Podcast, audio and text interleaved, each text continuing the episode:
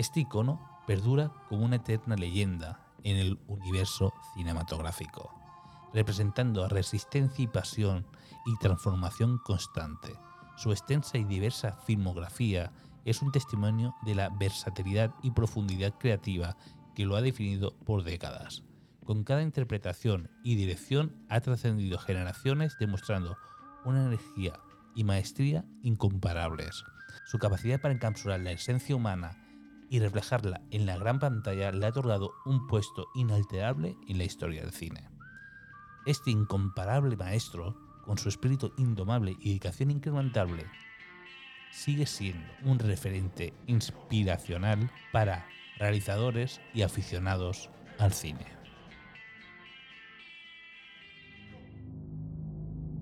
Bienvenidos a Rosebud. Hoy capítulo 5, primera parte. Clint Eastwood, el último clásico. Rosebud. Rosebud. Rosebud. Rosebud. Y con esta introducción damos las bienvenidas a este capítulo especial de Rosebud de Clint Eastwood, el último, es el último clásico. Y como no, tenemos a un clásico del podcast, un clásico que, que está desde el primer capítulo. Bienvenidos, bienvenido, Cinéfilo a plazos, ¿qué tal? Eh, hola Guineo, muchas gracias por invitarme. Aquí estamos de nuevo para hablar de cine, que es lo que nos gusta, y bueno, y hablar un poco de nuestro querido amigo Clint. Petirrojo. que ahora te preguntaré el qué, el petirrojo, ¿qué tal? Bien, bien, aquí de nuevo. Vamos a hablar de Clint Eastwood y a ver qué, qué sacamos de ello. Espero que no sea tan pájaro como el petirrojo. El petirrojo es muy bonito, tú es que no lo conoces. ¿Y qué tal, Pegaso? Pues muy bien, encantado de volver con vosotros, aunque no he participado activamente, pero con muchas ganas de, de reencontrarme con este maravilloso grupo. Antes de empezar, yo tengo mucha curiosidad. ¿Por qué Pegaso? Pegaso, eh, muy sencillo. Hay dos motivos que el, el animal en sí, que es el caballo alado, que siempre me ha apasionado en la mitología, pero luego por conexiones con mis profesiones, eh, Pegaso como vehículo de fabricación nacional, eh, en, tanto en autocares como en camiones me encantaba y me siguen encantando. De hecho, eh, donde haya un Pegaso que se quite cualquier otro camión o autocar. Bueno, este es un podcast de cine. Y en el primero estuvimos hablando de Tarantino, si considerábamos que era un genio. Estuvimos hablando de ciertas películas, de inteligencia artificial. Y hoy os propongo una pregunta. ¿Consideráis Clint Eastwood el último clásico? Bueno, eh, primero tendríamos que definir qué, qué sería un clásico, ¿no? Eh, si podemos decir que clásico es como eh, que una obra de arte se considere que llegue a la, excelencia y sea un referente para obras posteriores, o y que para llegar a ser un clásico sea una obra que tenga una, el término sería vigencia para las generaciones siguientes, que se que tenga un, que trate unos temas de universalidad y temporalidad que sean vigentes al cabo de los años, al cabo de los siglos. En la cabeza tenemos muchas obras como por ejemplo Quijote o las obras de Shakespeare. Y en este sentido, sobre siempre estas preguntas que se hacen de si es el último clásico no es el último, siempre son muy frecuentes cuando queremos cerrar, ¿no? Eh, El decálogo, el último clásico, el primero, el, último, el, el- el- ¿cómo se dice? El, el trío o lo que sea. Siempre queremos cerrarlo en un, en un determinado. Llamarlo clásico, si es un aspecto porque es un director que lleva mucho tiempo y ha pasado por varias etapas del cine, pues posiblemente sí tenga este factor de clásico y por la vigencia que tiene sus películas y su, significado. Pero no lo considero el último porque yo creo que hay otros directores que todavía perduran y que vienen de, aunque vengan de etapas posteriores, mantienen esta tradición de, cine clásico, eh, tanto en forma como en el fondo, y también por el hecho de que sus obras también son vigentes y atemporales. Petirrojo, ¿opinan lo mismo?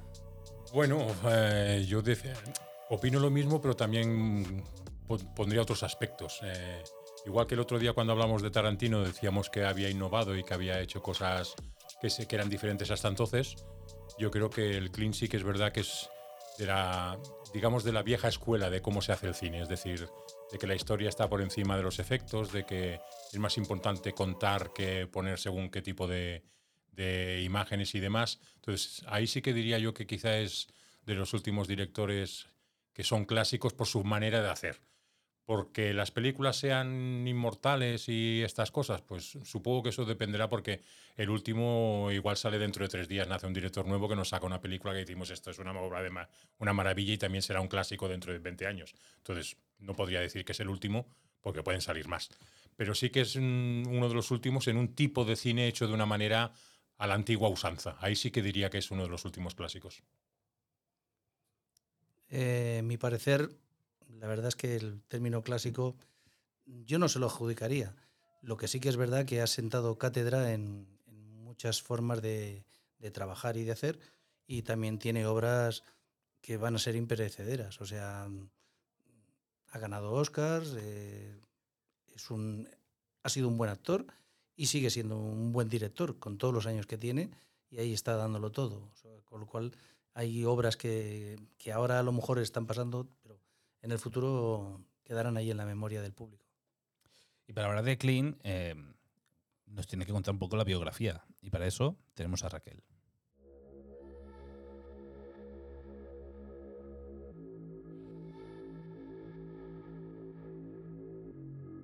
Perfecto, Manel, pues vamos allá. Vamos a empezar con sus primeros pasos. Clint Eastwood Jr. nace el 31 de mayo de 1930 en San Francisco. Desde sus humildes inicios nadie podría haber anticipado el impacto monumental que tendría en el mundo del cine. Antes de iluminar la gran pantalla, Clint sirvió como nadador en el ejército durante la Guerra de Corea. Posteriormente inició su carrera actoral con pequeños roles en los años 50. Fue Raw White, la serie televisiva, la que le abrió las puertas al reconocimiento, pero fueron los spaghetti westerns de Sergio Leone los que lo catapultaron a la fama internacional. Clint se convierte en el hombre sin nombre y redefine el género western con películas como Por un puñado de dólares y El bueno, el feo y el malo. Es un artista multifacético y es que no solo conquistó a la audiencia con su actuación, también demostró su maestría detrás de la cámara dirigiendo filmes que han sido aclamados tanto por la crítica como por el público. Películas como Unforgiven y Million Dollar Baby han cimentado su lugar como un director de primera, otorgándole varios premios Oscar. ¿Y cómo es el estilo de Eastwood? Pues su enfoque en la dirección es tan singular como él. Prefiere la autenticidad y espontaneidad en las actuaciones y es conocido por su eficiencia en el set. Ha explorado variedad de géneros, desde thrillers hasta dramas intensos, cada uno llevando su inconfundible toque Eastwood. Vamos a conocerle un poquito más a fondo respecto a su vida personal y valores. Fuera del set, Eastwood es un hombre de múltiples pasiones e intereses. Es un aficionado al jazz, un apasionado del golf y un defensor del medio ambiente y los derechos de los animales. También ha incursionado en la política, sirviendo como alcalde de Carmel by the Sea en California y apoyando diversas causas y candidatos a lo largo de los años. El legado de Eastwood es inigualable y es que ha construido un legado como uno de los artistas más influyentes y respetados de la industria cinematográfica. Su contribución al cine es incalculable y su influencia perdura, inspirando a nuevas generaciones de cineastas y actores.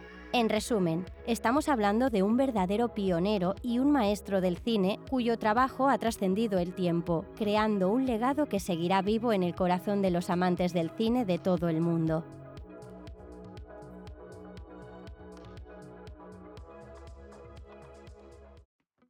¿Y, y- y creéis que pasará a la historia como un buen actor? Por descontado, como eh, lo he dicho antes, tiene unas obras que, bueno, empezando que, empezó un poco como de, broma o de prueba o, muy novato, eh, con su primer sueldo, y sin embargo él ha sido perfeccionista, ha buscado el sobresalir, ha marcado formas, ha, ha marcado también un vocabulario en, en el cine dándoselo a sus personajes, tanto de tipo duro como, como paternal, y, y siempre quedan frases de él muy especiales, que la gente las recordará. Yo creo que también que sí, que es un buen actor. eh, También te diría que exactamente lo mismo que te he dicho antes, un actor de la antigua usanza, es decir, de los que son de carácter, de marcar las cosas, de, de, de que es importante el diálogo en las películas, el- en las expresiones, es decir, hay una manera de hacer eh, que en su caso él, él- él decidió estudiar arte dramático en un momento dado y solo tuvo que decir a su padre quiero dejar las cosas y hacer esto y, y- y- y según él ni siquiera había sido su, su cosa desde pequeñito y demás. Es decir es un actor de los que se han hecho a sí mismos pero que a la vez yo creo que tienen papeles bastante que los recordaremos. Es decir que son clásicos en el estilo de decir que una película es clásica porque se va a seguir viendo. Entonces yo creo que sí. Yo lo consideraría eh, un buen actor, pero no un gran actor. Es decir, eh, yo creo que es, el- es un, direct- es un actor muy, como, como como actor es muy eficaz porque conoce sus. Creo que es un actor limitado, pero lo que lo hace grande y un gran profesional es que conoce sus limitaciones y en base a ellas ha sabido construirse una carrera bastante creíble, bastante válida y bastante sólida. Porque él tiene una manera de interpretar de la que en principio fue muy criticado, ¿no? La forma que tiene de hablar, la forma que tiene de moverse. No es un, actor de amplios registros, pero dentro de los registros que él tiene lo sabe manejar bien y ha sacado provecho. Es una persona que tiene una entonación muy determinada. Se le criticaba de que se hablaba muy entre dientes. Eh, yo creo que es, como actor de cine ha triunfado, es evidente. Es un actor. Como por ejemplo un actor de teatro que es otro mundo, que sería un actor, claro, de largas distancias, no triunfaría para nada tiene esa falsa parsimonia, además tiene una fórmula muy concreta que es en las, la mayoría de las películas cuando, cuando un inter- mm, intercambia un diálogo con, un- con otro personaje, siempre el otro personaje le, le habla el primero, él pocas veces suele mantener una- iniciar una conversa- conversación, siempre le preguntan algo y él responde con sus míticas líneas ¿no? de, de Clint Eastwood de toda la vida. Pero sí, creo que es un, un actor limitado, pero ha sabido sacar provecho y nos ha hecho disfrutar con sus interpretaciones. Hombre, eh, a mí me viene a la memoria como actor eh, personajes tan diferentes como el Sargento de Hierro, eh, Harry el Sucio. Recuerdo una que no recuerdo el nombre ahora de, de un gorila. Du- duro de pelar. Duro de Duro de pelar. pelar. Sí. Es un, sí, es un, eh, eh, es un actor que No es de las mejores. no es de las mejores, pero muy divertida. Pero de las es más taquilleras. Sí, sí, sí, eso sí. De las más taquilleras, Sí, ¿eh? sí, eso es lo curioso. sí, sí. Sí, pero em, casi todas sus películas, al menos como actor, en la crítica, eh, lo, lo hemos hablado antes, tiene un 6, un 7 en, en crítica. Quiere decir que gusta. Es un, un actor que, que aprovechó, el momento del es creíble, western. es creíble en lo que hace Claro, es un. Ya, ya de sí su cara es ruda, es dura. Es, eh, creo que pegó. Sí que empezó en la televisión con una serie en los años 50, pero donde pegó el pelotazo fue en el cine, sobre todo en el, en el cine del western, el spaghetti western, por decirlo de alguna forma. Esa serie que hizo, en esa primera oeste serie en la que participó, era ya del oeste. O sea, por eso se fijaron en él, quizá para que habían hecho, habían escogido a otro, a otro actor para hacer eh, la película de la primera del, del dólar y sin embargo lo rechazaron y entonces Sí, sí. lo cogieron a él. Que precisamente el, el, el- el León explicaba de que, bueno, Sí. él lo que quería era James Coburn, no Sí, quería una sí, actriz, pero diciendo, me sale más barato este tío y me lo recomendaron, pero es verdad, es anécdota cierta de que había un actor de esa misma serie que rechazó ese papel de... De hecho, tengo entendido que me parece que su, su tarifa, lo que cobró, fueron 15 mil dólares, o sea que tampoco era una maravilla. Lo único que de, como plus, eh, al acabar el rodaje le regalaron un Mercedes. O sea, eso es verdad. Curioso, un- no lo una, sabía. Sí. una anécdota. Sí, es bueno. O sea que. Y bueno, lo que citábamos antes, que es tan meticuloso que cuando Sergio Leone le dijo de que para darle entidad al personaje que realizaba tenía que ponerse el cigarrillo, pese a que él no fuma, eh, lo admitió, aceptó el cigarrillo, pero complementó más yéndose a Almería y comprándose el poncho, o sea, con el que ha escenificado las tres, las tres grandes Sí, sí, películas porque del espagueti. A, a Clint Eastwood en, en el western, sobre todo, es el poncho, el cigarrillo, la cara correcto. así y el, Sí, sí, el- sí. el- Sombrero. Y el sombrero, sí. calado. O sea, casi no se le ve es que, que- sí. que le da muy bien porque él explicaba que... El hombre sin nombre. El hombre, el hombre sin nombre, que cuando Clint Eastwood eh, le, le dieron el guion, él estaba harto de hacer. Y estuvo como, ¿cuántos? Ocho años estuvo haciendo esa serie, no sé, esta de vaqueros. Y diciendo, "Ah, yo quiero descansar, yo paso de hacer esto. Y cuando le pasaron el guion, eh, claro, esta película de Por un puñado de dólares es como una especie de remake de la película de Kurosawa, ¿no? De Yojimbo. Ya le Sí. gusta mucho Kurosawa. Él solo dijo Clint Eastwood, hostia, esto es, esto es Yojimbo. Entonces esta idea del poncho era como si fuera un... ¿Sabes cómo se llama esto que llaman los japoneses? De un Ah, vale, kimono. el kimono. Como una capa, un Sí, kimono ya, ya. que esconde la mano o, sea, la, o, la, o la espada. Entonces tiene esta, este aire místico que ha ya, ya. influenciado generaciones. Otro motivo por el cual el Clint aceptó el personaje de por un puñado de dólares fue que en la serie esta que has comentado que, que se tiró muchos años haciéndola, Sí. el papel era de bueno. Y entonces él ya se impuso el cambiar a un cierto registro para, para demostrar que era un tipo duro o- Antihéroe, o, o antihéroe. correcto. correcto. Clint Eastwood es el antihéroe. del Sí, sí, cine. sí, totalmente. Eh, en Sí, casi sí. todos papeles, quitando alguno, sí. Total. Sí, sí, sí. todo lo demás siempre ha sido el antihéroe. Sí, pero sí, desde sí. La fuga de Alcatraz, Harry el sucio, Sí, sí, sí. eh, los westerns, Sí. todos. Sí. Y es curioso porque eh, como actor en el- hizo un western muy de, muy de Sergio Leone, pero luego hizo otro tipo de western y no cambió tanto la forma de actuar. O sea, tú lo puedes ver en, el- en Sergio Leone de una forma y en los westerns como Sin Perdón o El Jinete Pálido, que es similar al, a- al western que él hacía en los años 70, 60. Sí, sí, sí, sí. Él explicaba que, que había un poco de clasismo con el tema del, del spaghetti western.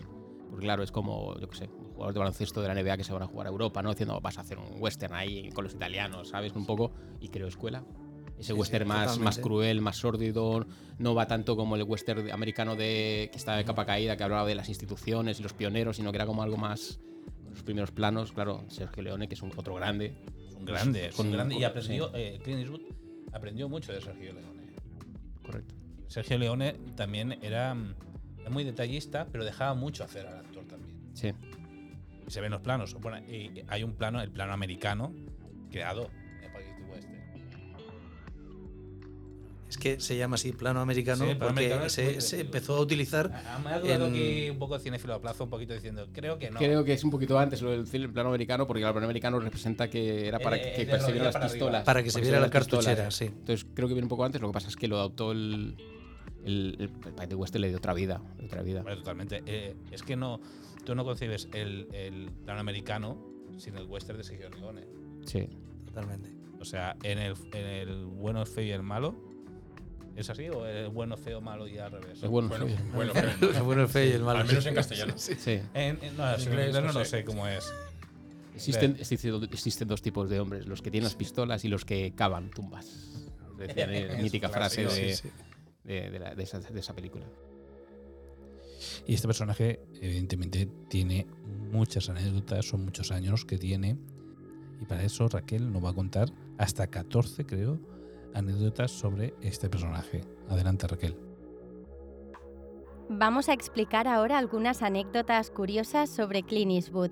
La primera es conversando con una silla. En el 2012, en la Convención Nacional Republicana, Eastwood llevó a cabo un discurso en el que pretendía tener una conversación con el entonces presidente Barack Obama. Pero en lugar de tener a Obama presente, Eastwood decidió usar una silla vacía para representarlo. Este episodio se hizo viral y las opiniones estuvieron divididas sobre si fue un acto de genialidad o de excentricidad.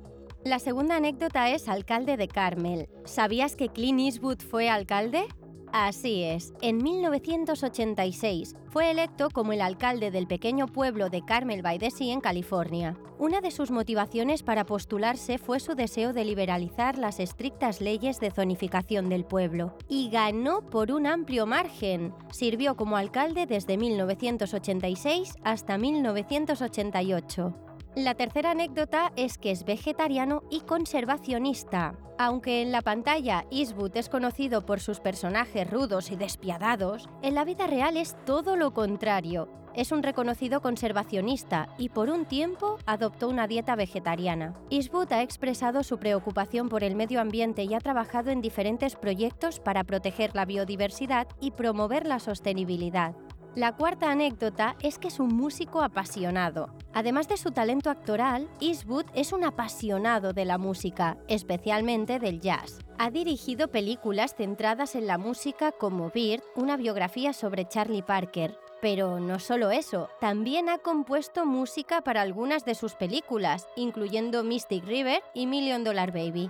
La anécdota 5 va sobre su vida militar, y es que antes de entrar al mundo del cine, Eastwood tuvo un paso por el ejército. Sirvió en el ejército de los Estados Unidos durante la Guerra de Corea, aunque no fue enviado a la línea del frente. Durante su servicio estuvo involucrado en un accidente de avión donde él y el piloto tuvieron que nadar hasta la costa para salvar sus vidas. Anécdota 6. Sin ensayo. Eastwood es conocido en la industria cinematográfica por su estilo de dirección sin ensayos. Prefiere no ensayar las escenas antes de filmarlas, para capturar la espontaneidad y la naturalidad de las actuaciones. Muchos actores han elogiado este enfoque, argumentando que les permite ser más creativos y auténticos en sus roles. La séptima anécdota es que es amigo de los animales, y es que Clint tiene un lado suave cuando se trata de animales. Es un defensor de los derechos de estos y ha sido un crítico vocal de las prácticas de caza de trofeos y los circos con animales. Además, se dice que durante el rodaje de películas, Clint siempre se asegura de que los animales sean tratados con respeto y cuidado. Anécdota 8. Escape de la muerte. En 1951, durante su servicio militar, Eastwood estuvo en un avión que se estrelló en el océano frente a la costa de Point Reyes, California.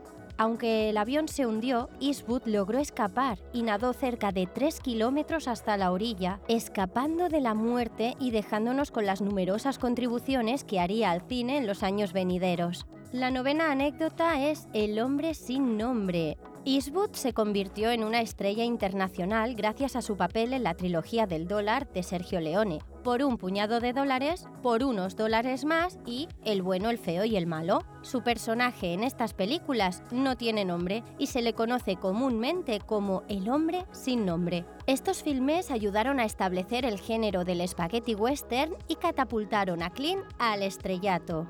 Otra anécdota es sobre su familia artística. Clint no es el único en su familia con talento artístico. Su hijo, Scott Eastwood, ha seguido sus pasos en la industria del cine, apareciendo en películas como Gran Torino y El Escuadrón Suicida. A pesar de compartir el apellido, Scott ha trabajado duro para hacerse un nombre por sí mismo en la industria, y Clint se siente muy orgulloso de él.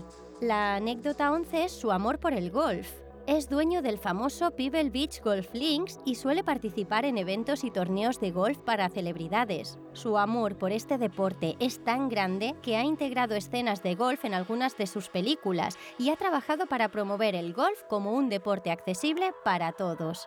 La duodécima anécdota es que es un director de confianza. Eastwood es muy respetado como director y es conocido por su eficiencia en el set. A menudo termina sus películas mucho antes de lo previsto y raramente filma más de dos tomas por escena. Esta eficiencia es muy apreciada por los actores y los equipos de producción con los que trabaja y ha contribuido a su reputación como uno de los grandes directores de Hollywood. Otra anécdota es que es una estrella del boxeo en la pantalla grande.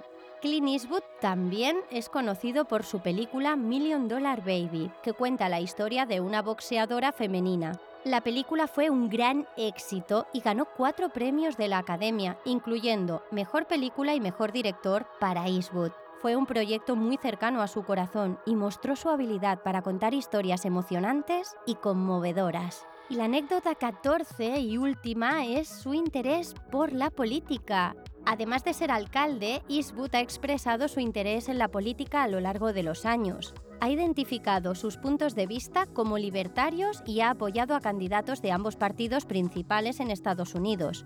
Aunque ha declarado que no tiene interés en postularse para cargos más altos, ha usado su plataforma para hablar sobre cuestiones políticas y sociales importantes. Bueno, como actor, hemos dicho, sí, em, eh, eh, eh, empezó mucho en el western y fue cambiando a un cine policial, haciendo un papel otra vez duro, es que no deja de ser el western. Lo que hablábamos, para mí es un buen actor, pero sabe de sus carencias y sabe lo, cómo dónde tiene que utilizarlos. Entonces, eh, dentro de lo que él hace, lo hace muy bien.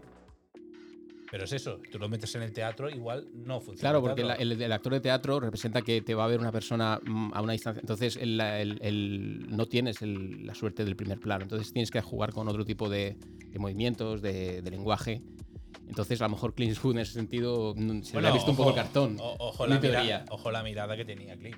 Sí, pero por eso, porque el primer plano, eso le favorece a Clint Eastwood. Primer plano con, hablando así una frase, eso es mítico de Clint, Clint Eastwood, por eso a Leone le salió bien la jugada. Pero ya te digo, es por ejemplo Mystic River que hemos visto, un papel como el que hizo, ¿cómo se llamaba este? El, el que es el mafiosillo, Sean Penn, creo que se llama Sean Penn. Es el mafiosillo de este Mystic River, que es un actor que, ah, que es muy así, muy explosivo. Claro, un actor como Sean Penn, que es un pedazo de actor, Clint Eastwood no llegaría a hacer estos registros. Clint Eastwood tiene sus registros mm, introspectivos, de ese hombre atormentado que siempre tiene, ¿no? Siempre tiene ese tipo de, de pesadilla del pasado. O sea, es otro tipo de registros y él lo supo sacar provecho en ese sentido. Bueno, y, y no podemos hablar también, tenemos que hablar también de, no del actor, sino del director. Porque primero se creó como actor, teniendo escuela como Sergio Leone y como muchos más, y creó su, pro- su propio sello, que no se sabría decir muy bien si tiene un propio sello de identidad o no, pero sí en las historias. Él cuenta unas historias muy cercanas, eh, no, no, no jugaba mucho con el Hollywood que había entonces, y el que hay ahora mucho menos. ¿Qué os parece como director? Eh, eh, una de las cosas que se me han ocurrido a mí, que igual no tiene mucho que ver ahora con lo que estamos diciendo, pero que quería soltarla o decirla, es que quizá él no se quiso encasellar siempre en el mismo tipo de papel y un poco pasó a ser director para eso, para poder adjudicarse algunos papeles un poco diferentes de lo que hacía como, como actor, porque digamos que en su época de actor sí que estaba bastante encasillado de tipo duro y tal y cual.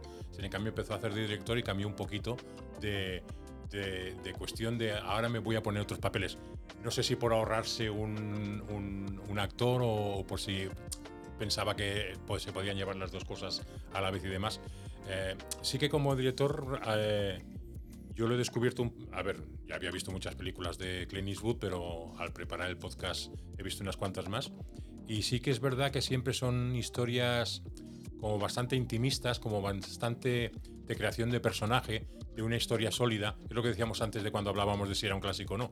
Es un tipo de cine que lo que importa de verdad es la historia que hay detrás que te está contando. Entonces, es un director que no hace películas sencillas. Son películas que tienes que pensar cuando las ves, que tienen un... un- Lleva un trasfondo. lleva un trasfondo, entonces. Y, y yo creo que lo busca. De hecho, al, al ver algún reportaje que hablaban sobre él, eh, hay guiones que los ha comprado y ha tardado 10 y 15 años en hacer la película. Porque hasta que no ha sabido que estaba preparado para hacerla, no ha decidido hacerla. Pero el guion ya lo había comprado. O, el- o los derechos de un libro. Con lo cual es una persona que estudia mucho lo que quiere hacer. Entonces, a mí me gusta mucho por- como director porque realmente creo que tiene más películas como buen director que películas como buen actor y que todas tienen una historia detrás. Incluso las malas tienen Co- ¿Consideras que tiene mejor como director que como actor? yo sí. Aunque muchas de las películas que hace de director hace de actor también. Pero claro, eh, no sabría po- preponderar un papel del otro. Es decir, de las que tiene exclusivamente de actor-actor, de las que tiene de actor, que en algunas hace de actor-director y otras de solo director, yo creo que hay más cantidad de películas interesantes y buenas de las que hace de director, aunque en algunas de ellas también hace de actor. En cambio, de las que hace solo de actor, a mí me gusta más como actor en algunas películas que también dirige que en las películas que hacía de. cuando solo hacía de actor. Lo que pasa es que sigue siendo la misma persona, entonces no puedes separar el actor de cuando es director del actor que era antes. Entonces te, te diría que también es un buen actor, de hecho lo he dicho antes. Pero sí que es verdad que me gusta más cuando actúa de director, porque creo que las historias son más. lo que estábamos diciendo, que te cuentan más cosas. Entonces me parece más interesante, más clásico y más cine del que te apetece ver y que a veces ves una... Que la- hay- son películas que tienes que ver dos veces o hasta tres para sacar todo lo que tienen dentro, porque a la primera visualización no te enteras de todo lo que quiere contarte. Muchos detalles se pierden.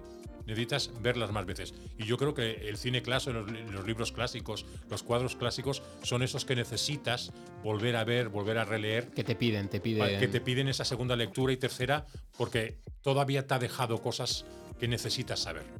Y eso yo creo que es un clásico. Cuando un libro o una película llega a ser un clásico es por eso, porque necesitas verlas más veces. No te cansas de, de verla. Sigue siendo actual y sigue sacando cosas nuevas cada vez que la ves. Bueno, como yo tengo una opinión que es cuando el punto de inflexión de, de Clint como director fue el, el- el montar el Malpaso Film. O sea, entonces eso le dio esa libertad de, de poder producir Y dirigir lo que él quería. O sea, no era obligado, no era obligado eh, hacer lo que le dieran, sino que él tenía la capacidad de autoabastecerse y, y poner sus criterios, que era lo que, lo que él quería. Y, y bueno, y como director, eh, como me apunta una colaboradora Carla, eh, tenía una peculiaridad. Luego, luego le daremos paso. Eh, Luego tiene una peculiaridad que por lo visto no, no gritaba Sí, dando es órdenes. O sea, era muy duro, era eh, muy firme y, y a los actores les daba miedo, pero en ningún momento gritaba. Pero es un director que deja trabajar y escucha. Y lo que hablamos eh, va siempre casi a la primera toma. Es decir, deja mucho de que el actor, porque eh, aquello- eh, los actores que son directores dejan que el actor trabaje. No, es decir, que el- los que son directores que no han sido actores son más duros, son más duros, son- tienen claro lo que quieren y cómo lo quieren y no dejan. Son quitando algún director, ¿no? Pero los directores que han sido actores, al saber cómo actuar, dejan que el actor tenga ese papel, que lo viva y que, que él mismo eh, dé vida al personaje. Y en este caso, eh, lo hace muy bien. Sí, es que ya la, misma personalidad de Clint Eastwood cuando conoce su obra, que tiene esta niñez dura después de del crack del 29, eh, se forja una, una personalidad que conoce bastantes directores y uno que le, que le aparte de Leone, que le influencia mucho, que es Don Siegel, es un director con el que colabora en, creo que en cinco películas o algo como, como actor. Él le enseña mucho lo que es la austeridad en el tema de hacer. No es el típico, no se convierte en un director eh, vivo que tiene que coger los extras y los tiene que vestir con ropa interior de seda para que se sientan en su papel ni estas extravagancias, sino que él es un director dire- directo, como dices tú, has explicado. Y él, y él explicaba, y, lo- y yo lo he oído en una entrevista que decía de que eh, esto de estar haciendo ensayos y ensayos, sino primera toma y a ver qué va a salir. Él confía mucho y tiene a lo mejor esa visión o esa intuición, no lo sé, pero tiene esto que estás explicando, esa manera como de editar en cámara, o sea, no después y arreglarlo y tal, sino que él tiene esta, esta intuición. Es un, director resolutivo. Totalmente. Y esa lo que está explicando él del Malpaso, que es una, la productora que montó él. O sea, es una productora que todas las películas que ha hecho, bueno, que tengo de que tenga noticia, todas son recaudadas, o sea, son Sí, sí. económicas, con Y han dado. rodajes eh, antes de tiempo, acabas antes de tiempo, o sea, un profesional absoluto impoluto, que no se va con exacto resolutivo, me creo mi historia, la tengo claro, eh, se, se moja en todas las facetas, la música, el guion, eh, lo que dice él, coge, coge un guion y lo mira a ver, a que esté bien escrito todo y tal, y, todas han dado, sido buenas recaudadoras de dinero, o sea, es un director que es un ejemplo íntegro, eh, Clint Eastwood como director, y prolífico, porque tiene 39 películas, porque... Yo- Que cuando dijiste por hacer Clint Eastwood, Yo, En uno de los reportajes que he visto, no sé si el que nos pasaste o otro que vi yo, me- él dijo, explicó un poco por qué hacía este tipo de películas y si queréis me, me guardé la frase Sí, y la tanto. puedo leer. Y decía eso, debo decir que no fue fácil hacer estas películas porque la gente no se atreve a interpretarlas. No tenían un gancho espectacular como Misión es Posible, en que hay muchos efectos especiales y demás, sino que son pequeñas historias normales y corrientes, eh, pero cargadas de emoción y de vida. Y que no sabe por qué las hacía, pero que quizás las hace porque nadie más se atreve a contar ese tipo de historias. Es lo que decía antes, son cosas cotidianas, pero que él siempre sabe darles un poquito de vuelta para ver lo que hay alrededor y contarnos una historia. Por ejemplo, si nos vamos a, a una película de las que, hizo, que son las, la bandera de nuestros padres, eh, él cuenta la batalla de Iwo Jima, que para empezar ya, ya hace un, un acto de hacerlo desde las dos bandas, porque hace dos películas, una de la versión americana y la versión japonesa, pero es que incluso dentro de la versión americana no nos cuenta la batalla de Iwo Jima realmente. Nos está contando lo que pasó detrás con tres soldados que estuvieron yendo por todo reco- recordando dinero y que realmente no eran los que habían puesto la primera bandera. Es decir, nos está contando una historia real que la gente normal no la conocía. Entonces, siempre busca eh, el decirte algo con lo que hace. El lado humano también. Eh, El lado humano. Y, y casi todas sus, eh, sus películas eh, importa mucho el, el que va creciendo el personaje.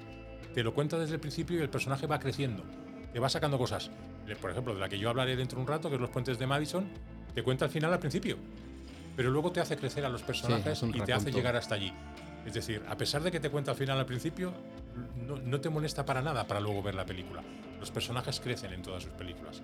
Y los soldados. eh, entonces, por eso también supongo que deja trabajar a los actores. porque él ha sido actor y, y para ese crecimiento del personaje necesita que el actor se implique mucho.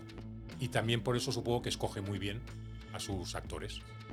Porque cree en ellos y es capaz de dejarles. Ha trabajado con muy buenos actores, Sí. pero también con actores desconocidos totalmente. Sí, pero les deja fluir y les deja que, ha- que hagan el personaje ellos. Eh, Sí. No, no, no, no es impuls- no es eh, no impulsivo no es la palabra.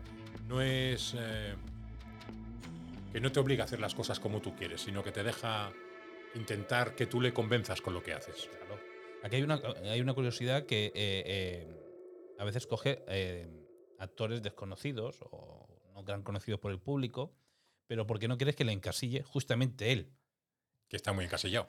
O sea, que es casillado en, en- en el western y tal, pero aún así, o sea, ha hecho mucho, pero Clint eh, tiene ese, ese, ese, esa dureza dentro del antihéroe, pero es curioso que, que como director es- se vaya muy bien los actores. No, estoy. eh, estamos planteándonos, porque no me viene ahora a la memoria. movimiento en el público. Pero si mal no me equivoco, incluso es que lo que decías de las bandas sonoras, él Mystic River la hizo él. la hizo él, Sí, correcto. La banda o sea, sonora de Mystic River la, o sea, es suya. es un gran amante del jazz y, Porque, y- ojo, que, que lo hemos dicho en la biografía, pero ha sido político, ha sido sí, sí. músico. Ha Una, sido de, alcalde. una- una de las cosas Sí. que yo tengo es que lo primer, el primer trabajo que, te hizo, que hizo fue eh, tocar el piano en un sitio que repartían pizzas. Ese fue su primer trabajo pagado, es decir, tocar el piano.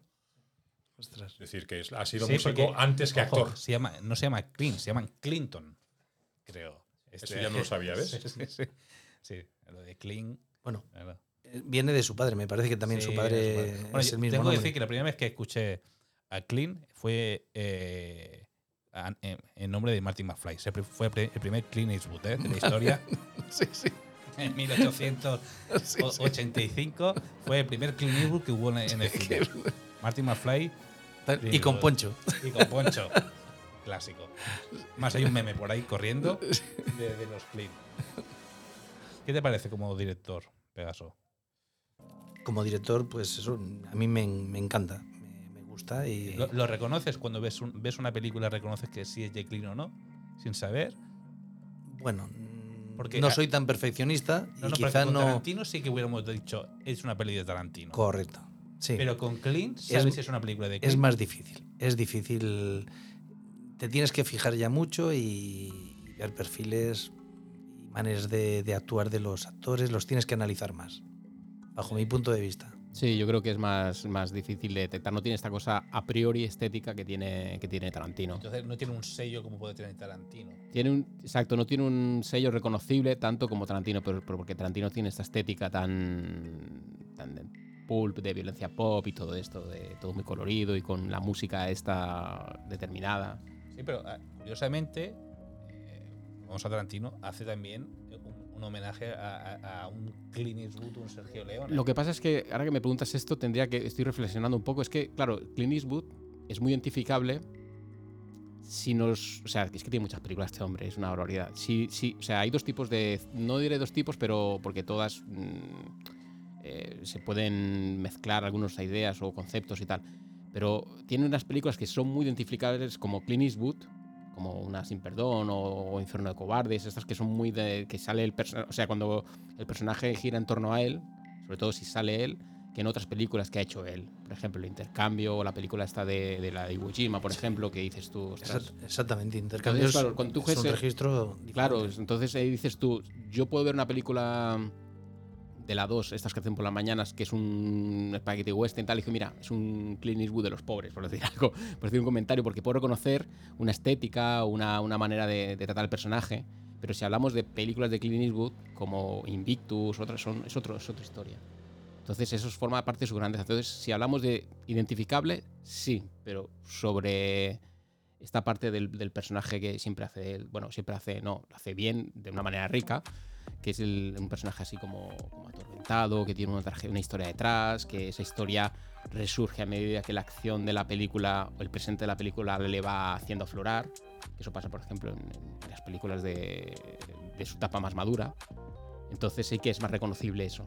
Sí, es un director que sobre todo hace películas dramáticas, gusta mucho el drama, Sí. el western. Eh, comedia, no, no recuerdo muchas de comedias suyas, si es que existe. Tiene Sí. su musical y todo. El, un musical. musical. Actúa, actúa en un musical y todo. Eh, la ciudad sin nombre, el, que es buscando, eh, hace, interpreta a un buscador de oro y es, es digna eso- de ver. Es muy bonita esa película. Pero es, es un no, tuvo, musical. no tuvo buena crítica, pero es un musical y estuvo muy bien. Mira, Esa, Francamente. esa me faltan los deberes. Esa- eh, bueno, eso es, eso es de el actor, no, no la dirige. Era, eh, la ciudad sin eh, Sí. la ciudad sin nombre, Sí, creo recordar. Exacto. Sí, porque Lima. como director no recuerdo ninguna tampoco de. No, no recuerdo ninguna comedia. Eh, comedia. Sí, No, hombre, la- bueno, las del gorila. eh, Bueno, ver, pero, es- pero- pero eso no, no sé si fue el director él o sí. Como película ahora mismo, porque es que tiene 39, es que son muchas. A ver, ahora que pienso yo que tengo una película con un toque humorístico, con un tono humorístico. Correcto, Space Cowboy. Correcto. Que es, no es una de las mejores, pero tiene ese tono humorístico de la parodia, de la vejez, de los hombres y Hombre, tal. el, con- el- el botín de 500 mil dólares también es así un poco. Sí, esa está Sí, bien. No sé, no está lo dirigió Noel, ¿no? Creo que no. No, no, no, Va, pero sí. actuaba. Actuaba, exacto. Esa estaba muy bien, muy divertida. Bien. Bueno, eh, hostia, tengo que hacer una cosa, eh, Cinefilo a plazos. 31 minutos y hemos hablado de casi todo lo que teníamos que haber hablado. ¿eh? Eso quiere decir que estamos perfeccionando nuestra técnica. Sí, sí, porque esto es. eh, en otro momento hubiéramos llevado una hora y media. Claro, pues estaremos hablando de, de muchas cosas y de nada. Ya, ya. Porque hemos venido Y, y y otra peculiaridad de este hombre, que, que pese a que muchas películas que hace la crítica les pone pegos, eh, por ejemplo la del Sargento de Hierro, el, el- el ejército la criticó eh, y sin embargo estuvo muy bien de, de taquilla. Sí, Eh, buena licencia para matar, eh, la gente lo tampoco pasó no con buenas críticas, sin embargo fue muy taquillera y ganó mucho dinero. Sea Era que- muy. Que, Sí, es sí. que era, era. Vale, lo que pasa es que, claro, las películas estas de Clint Eastwood son muy comerciales porque es Clint Eastwood. O sea, no, no, no, no lo más. O sea, te puede gustar una película así y luego. Pero- pero- si la pero, analizas. dicen que es el actor que mejor insulta. eh, de- de- mejor insulta. Sí, sí. Tiene un Eh, para espérate un insultar momento, brutal. ¿eh? espérate un momento, esto es para un podcast, porque tenemos a Samuel L. Jackson, ¿eh? O sea, Sí, ahí tenemos, que hacer, tenemos no, que hacer no, una no, batalla de insultadores. De- tenemos a Samuel Jackson, ¿eh? Que ves. eh, Pero, eh, eh, bueno, que luego hablaremos de Gran Torino, pero en Gran Torino se. se Sí. y, y el sargento de Sí. hierro es que También Sí, se sí, luce. Entonces, sí. en esas dos películas, Sí, yo creo sí. que a Samuel L. Jackson ¿eh? Es que, es que, claro, yo creo que Samuel Jackson iba a tomar apuntes al cine cuando lo veía él. Claro, porque él siempre, dejarle sucio y todas estas películas siempre está. Que claro, siempre hay la gente que, la, que ha sido muy crítico con él, lo habla como si fuera un. promueve la violencia, el fascismo o la violencia policial, que son lecturas un poco reduccionistas para mi gusto. A la gente le gustaba eso. Es como cuando veas la película, yo que sé, una película de Harrison Ford. ¿No? Sabes que Harrison Ford pues, va a ir acción, son, son arquetipos y él se convirtió en arquetipo, dentro del vaquero como el vaquero de ciudad, como, ¿sabes? Está muy bien. El papel de Callahan, el- la primera película fue la que eh, la, la más buena Claro. y la auténtica. Luego las demás sí que eh, se aplicaba este término un poco fascista porque ya era quizá abusaba De la de, es- fórmula. de esa fórmula de la violencia justificada, ¿no? O sea, y Sí. Pero la verdad es que la primera no, la primera fue una auténtica. La policíaca y Sí, es una película que gustaba mucho y la veía mucha gente.